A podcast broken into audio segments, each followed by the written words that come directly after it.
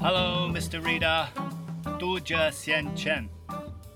I'm in a pretty good mood today, as it happens, so it's uh, a little bit odd that the subject of today's podcast is complaining. And I'm going to talk to you about how to write a letter or an email of complaint when you buy a product or a service which doesn't work and you want your money back or whatever.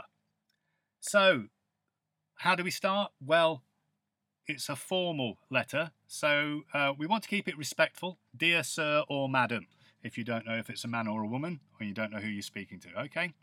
Uh, if you have the name, then that's actually a little bit better. So, Dear Mr. Robinson, or Dear Mrs. Johnson, or whatever. And when you actually start your letter of complaint, you need to come straight to the point. You describe the item and you describe, or the service, and you describe the problem. If you can include the serial number, the model number, and the name of the person who sold it to you, the place where it was sold to you, then that's even better.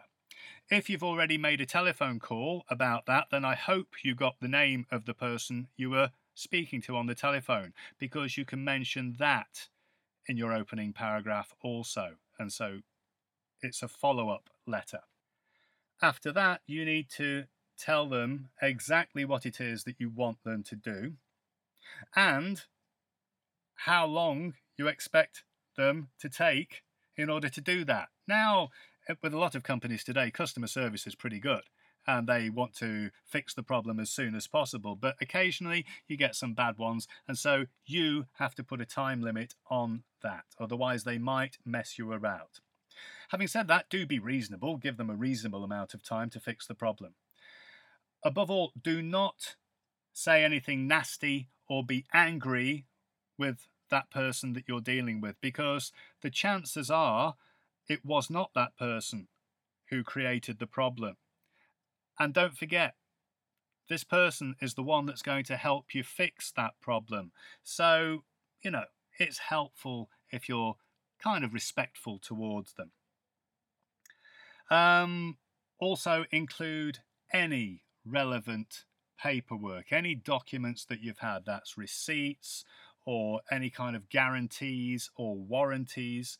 Um, you, you include copies of the originals, by the way. Don't enclose the originals. And um, if you're emailing, then that's easily done. You can scan it. And um, so that makes life a little bit easier. And finally, of course, make sure they can contact you. Include your name and contact information. At the end, well, if it's an email, we can end it by simply saying regards and then follow that with your name. And if it's a letter, well, if you've started it, dear sir or madam, then we normally end letters like that with yours faithfully, in the UK at least. If you have the name of the person, if you've written Dear Mr. Robinson, then at the end of that letter, we would say yours sincerely. The other difference between emails and letters, of course, is that in an email, you also have a subject box at the top of the email, and you can very simply sum up the problem right there. Subject, okay? Return of faulty item. Something like that. Okay, well, in some ways, I hope this isn't very useful for you because I hope you all live wonderful lives where you never have to complain about anything. But if you do, you know what to do now. Speak to you next time.